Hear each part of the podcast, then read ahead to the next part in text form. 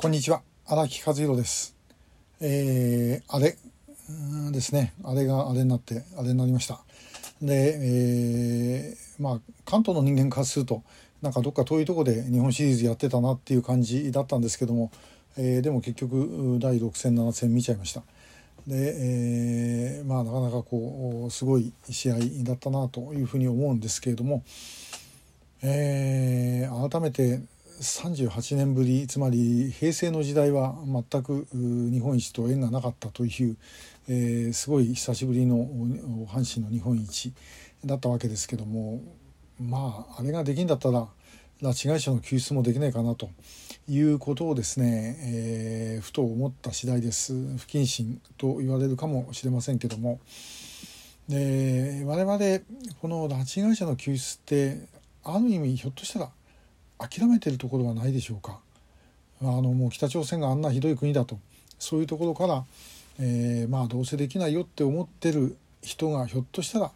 いないだろうかという気がします。というのはですね21年前あの9.17小泉訪朝で金正日が拉致を認めました。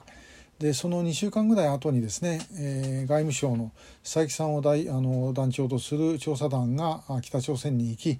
えー、そこで、えー、蓮池さんたちのですね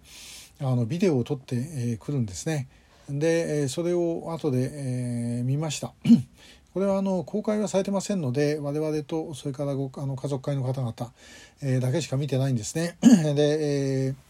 と蓮池さん夫妻と千村さん夫妻と曽我さんとそれから横田めぐみさんの娘さん あの当時はキム・ヘギョンと言ってましたいつの間にかどういう理由だか分かりませんが運行に変わっちゃったんですけども、えー、そのこう写真あの絵動画をですね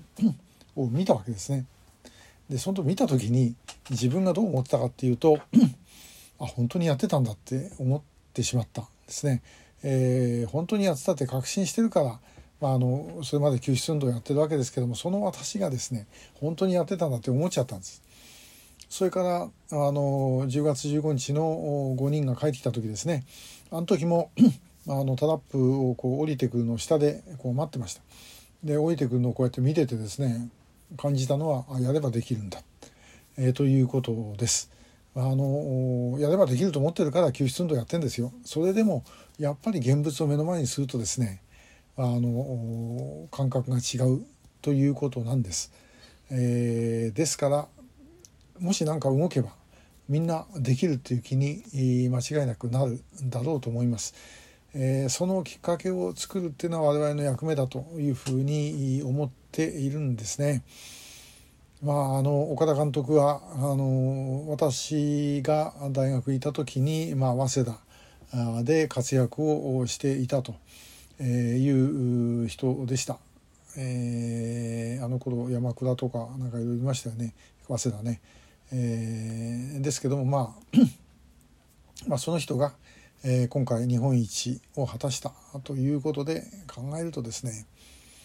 えー、まあやっぱり